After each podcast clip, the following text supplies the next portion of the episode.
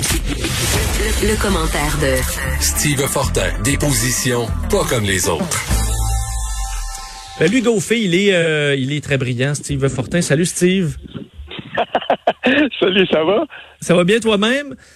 Ben oui, ben oui. Euh, écoute, Steve, tu es un amateur de politique. Euh, moi-même, je suis ça de, très près. Euh, mais j'ai l'impression que pour beaucoup de, de Québécois, même ceux qui s'intéressent en général à la politique, il faut dire qu'il y a quelques courses à la chefferie. Là. Celle des conservateurs est pas nécessairement plus passionnante. Mais la course au PQ, est-ce que ça intéresse vraiment les gens en ce moment? Ben garde, je voulais quand même glisser quelques mots là-dessus parce que Là, on entre dans le gros de l'été. Euh, les deux fêtes nationales sont passées. Et puis, euh, c'est, euh, je, vais dire une chose. J'ai parlé avec quelques personnes qui qui sont au Parti québécois. Puis, on souhaitait là que, que vraiment qu'il y ait quelque chose qui arrive pour pour faire lever ça un peu, parce que on le dit avant la, avant qu'on soit dans, dans la pandémie, puis même dans les semaines avant, quand on parlait des courses à la chefferie, on se disait ben celle du PQ va être plus va être plus enlevante que toutes les autres. Euh, c'est sûr que Guy Nantel se lançant, ben là, ça avait créé quand même beaucoup d'attention là-dedans. Il y a des candidats qui ont des prises de position. C'est Frédéric Bastien, euh, par ses prises de position, il réussit à faire parler de lui. Moi, je trouve qu'il parle toujours trop souvent de la même chose. Mais euh, tu sais, il y avait comme un momentum. On, doit quand même le dire. Puis là, ben, euh, veut, veut pas. Tu sais, au Parti libéral, ben, ça s'est réglé finalement par le désistement euh, du seul autre candidat, Alexandre Cusson.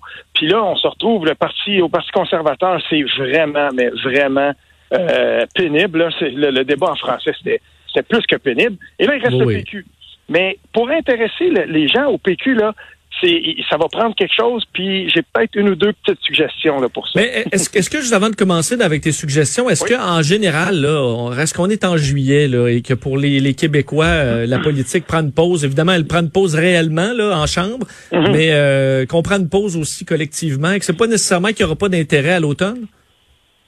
Ben, moi, je pense que euh, oui, on va laisser passer les quelques semaines de barbecue et tout ça. C'est sûr que des candidats vont euh, vont quand même essayer de se rendre visible auprès des membres. Euh, on va essayer de chercher du temps d'antenne pendant les moments où la politique prend une pause. tu sais, là-dedans, là, Frédéric Bastien, il est très fort. Euh, faut le dire aussi, Paul Saint-Pierre Plamondon, il réussit à tirer son épingle du jeu aussi par ses, son utilisation des réseaux sociaux, ce qu'il fait bien. Euh, généralement. Là, fait que ça, pour lui, c'est un avantage. Ça le rend, parce qu'il faut pas oublier, on veut peut-être se rendre intéressant aux yeux de la population pour faire lever la course, mais c'est aussi auprès des membres. Là. Faut, il faut se rendre auprès des membres. Et pour ce qui est de Sylvain Godreau, ben il, il compte dans son équipe quand même des, des, des gens qui sont euh, très intéressants. Je pense à Stéphane Anfield qui s'est désisté puis qui a décidé de devenir un peu le lieutenant de sa campagne. Ben lui aussi, il va prendre position tout ça, puis il va s'assurer euh, qu'on entende le nom de Sylvain Godreau. Mais en gros, le Parti québécois, s'il veut se faire entendre, il va se faire entendre sur des dossiers très précis, puis je t'en nomme deux. Le premier, c'est le c'est par rapport au nationalisme. Et le Parti québécois va vouloir montrer que le nationalisme de la CAQ, euh, il est très limité.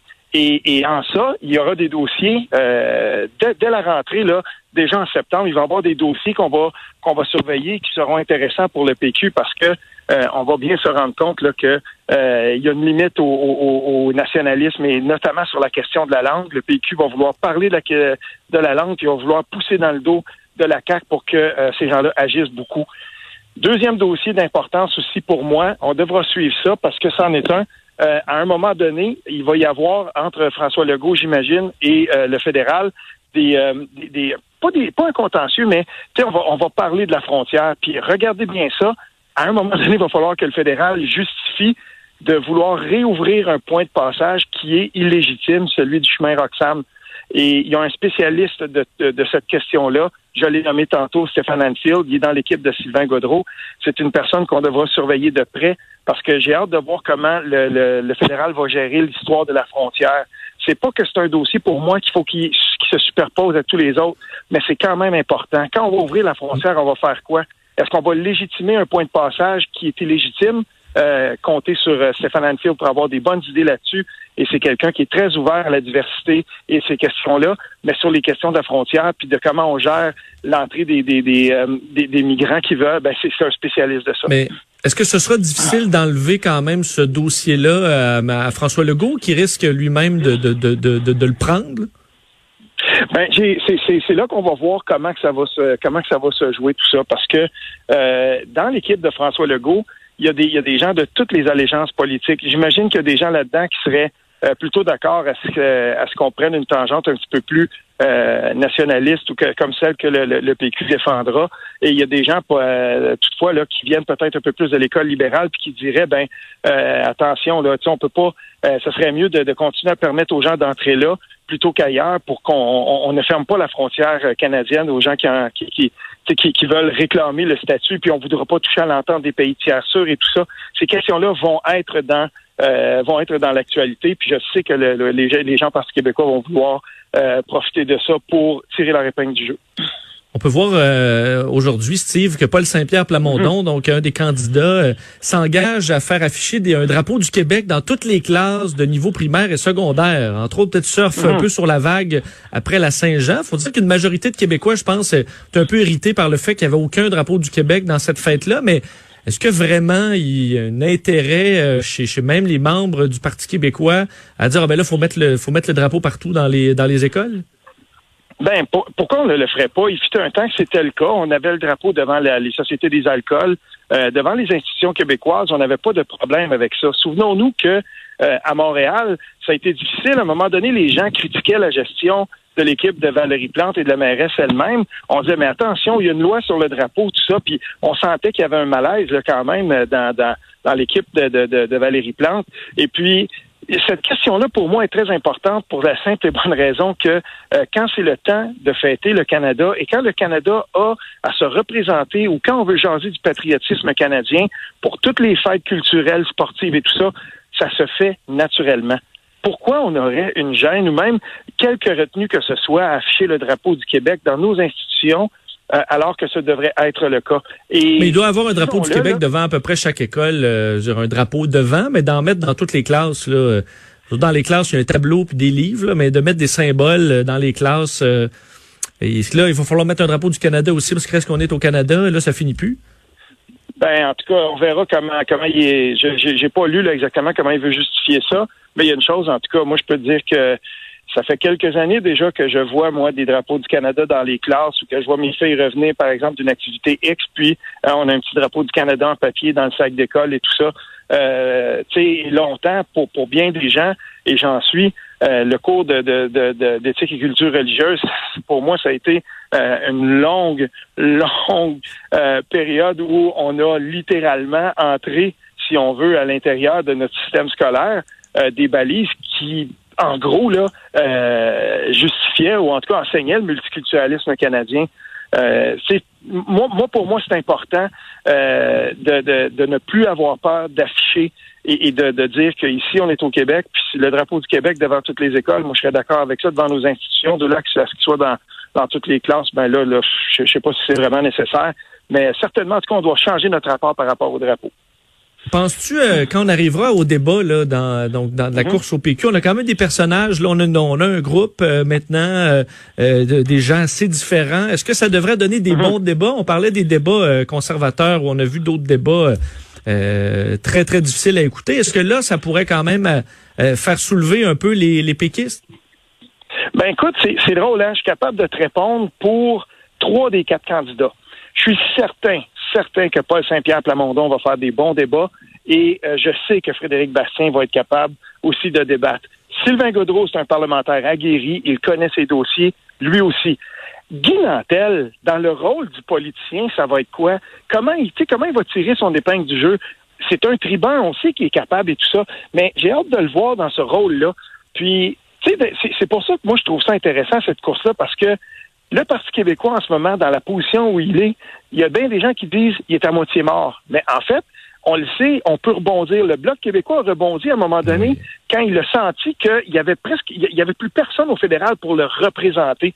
Ben, on sait jamais aussi. Là, c'est, là, ça va bien pour François Legault. Mais François Legault, ça sera pas toujours à 90 de, de, de taux d'approbation. Il va frapper un nœud. Puis quand, quand il va frapper le nœud, qui va être à la barre du Parti québécois pour en profiter puis, puis pour essayer? Parce que si le Bloc a réussi à un moment donné à percer, c'est que même dans le Canada anglais, moi, je voyais des gens qui me disaient, mais ça nous prendrait un chef comme Yves-François Blanchette avec sa verve et tout ça. On me le disait souvent, ça, de mes amis qui sont dans le Canada anglais, puis qui disaient, vous êtes bien chanceux de l'avoir au bloc parce que c'est un tribun, c'est quelqu'un qui maîtrisait ses dossiers et dans les débats, il a complètement, en, français, là, il a mis dans sa poche en arrière tous les autres chefs. Si on avait un chef comme ça au PQ, est-ce qu'il est dans ce groupe des quatre-là? On verra. Parce que n'oublions pas une chose, puis je vais terminer là-dessus pour le PQ. J'ai posé la question 100 fois. Ben, en tout cas, lui dira que j'étais pas mal tannant avec ça. Mais combien de fois j'ai demandé à Pascal Bérubé, t'aurais dû y aller? Il y a encore des gens, là, c'est terminé les appels de candidature, tout ça. Il y a encore des gens qui lui disent, t'aurais dû y aller. Euh, est-ce que Pascal Bérubé aurait été ce chef-là? On ne saura jamais parce que lui, il se voyait mm. pas là, puis il y avait de bonnes raisons. Mais tu sais, mais, tu, mais tu penses pas qu'il va y aller à fait parce que Pascal euh, il doit souhaiter tout simplement un meilleur timing pour euh, il, a peut-être pris goût là quand même à être chef. Ben c'est moi je peux te le dire maintenant parce qu'on a déjà parlé de ça publiquement. Euh, j'ai déjà évoqué ça. Euh, Pascal Bérubé m'a toujours dit la même chose. Lui, il ne se voyait pas dans ce dans ce rôle-là. Et notamment, il a été assez candide pour me dire, par exemple, il sait pas lui s'il serait un bon débatteur. Dans, c'est parce qu'il me dit, pour être chef d'un parti d'un parti politique, d'un grand parti comme celui qu'est le Parti québécois, quand tu vas être en débat puis tout ça à la télé, il disait, tu sais, est-ce que je serais vraiment cette personne-là? Il m'a toujours dit, moi, ça m'intéresse pas ce rôle-là. Il se voyait ailleurs. Tu sais. Puis dans la dernière course, euh, dans la dernière élection. Euh, je peux le dire aussi, tu sais, il, a, été un peu tassé, Pascal Bérubé, par l'équipe de Jean-François Lisée. En tout cas, il était pas au premier plan. Puis, tu sais, je ne sais pas. Moi, je le crois quand il me dit ça. Je le crois quand il me dit, ben, moi, c'est pas ma place, je me vois pas là. Sauf que le Parti québécois, avec euh, avec Pascal Bérubé, avec Véronique Yvon, avec les avec les députés qu'ils ont là présentement, ils ont une petite équipe parlementaire, mais ils font une maudite bonne job pour une petite équipe. Puis ça, il y a beaucoup d'autres parlementaires qui le disent. Pascal Bérubé, il est souvent nommé euh, parmi les, les, les, les meilleurs de, de, de, par ses, ses pairs, parce que c'est un bon parlementaire.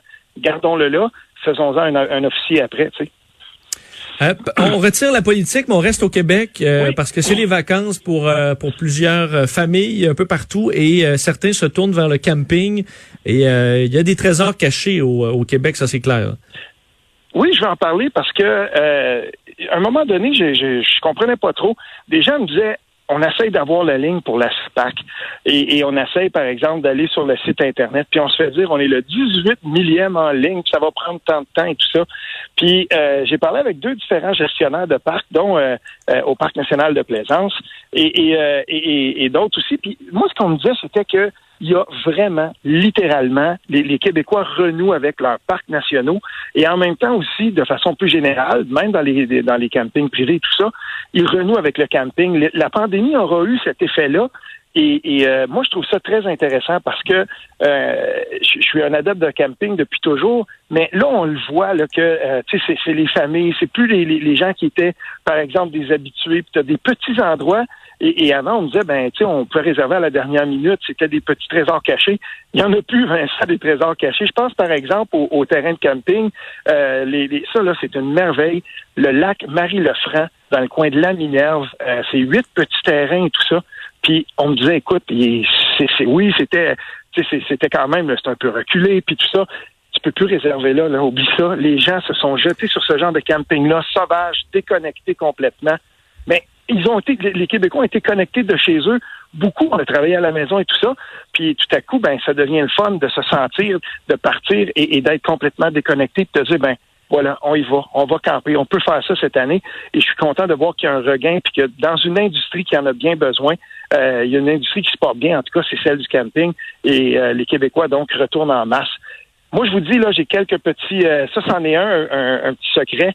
Pour ceux qui connaissent le lac Éco, euh, ça c'est dans le coin de Val-des-Bois et de faire un camping privé aussi que j'aime beaucoup et, qui, est bien fun. Les gens le connaissent parce qu'il est là depuis des années. C'était un des premiers campings euh, vraiment là, qui accueillait les gens avec les roulottes et tout ça. C'est celui de la chute Fraser. Donc là, on est dans le coin. Euh, quand on s'en va là dans Charlevoix, il y a des petits bijoux comme ça, il y en a partout et j'invite les gens donc à, regarder ce qui reste et, à continuer cet engouement-là, même après cette saison-ci, dans les autres saisons, euh, parce que c'est une des plus belles activités qu'on peut faire et il y, a, un regain de ce côté-là, puis c'est tant. Et activité qui coûte pas cher, euh, qui, qui, est accessible. C'est vrai que c'est pour certains qui aimaient pas le camping, mais avoir passé des mois à la maison, à être soudainement dans une petite, euh, petite pièce en toile, ça fait du sens. Là.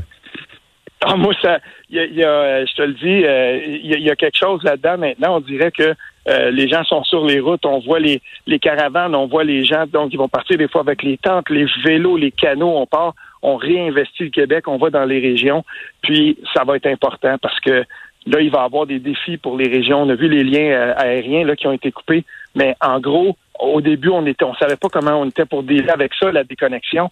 Ben, je veux dire, le déconfinement dans les régions et tout ça, mais la déconnexion peut aider à ça. Allons-y et respectons les règles, mais allons-y dans les régions, puis euh, allons-y dans les campings qu'on a chez nous, sont beaux. Mais merci Steve, c'est inspirant, ça donne le goût d'aller euh, se promener. On se reparle lundi, bon week-end. Oui, certainement, toi aussi, salut. Salut, on vient.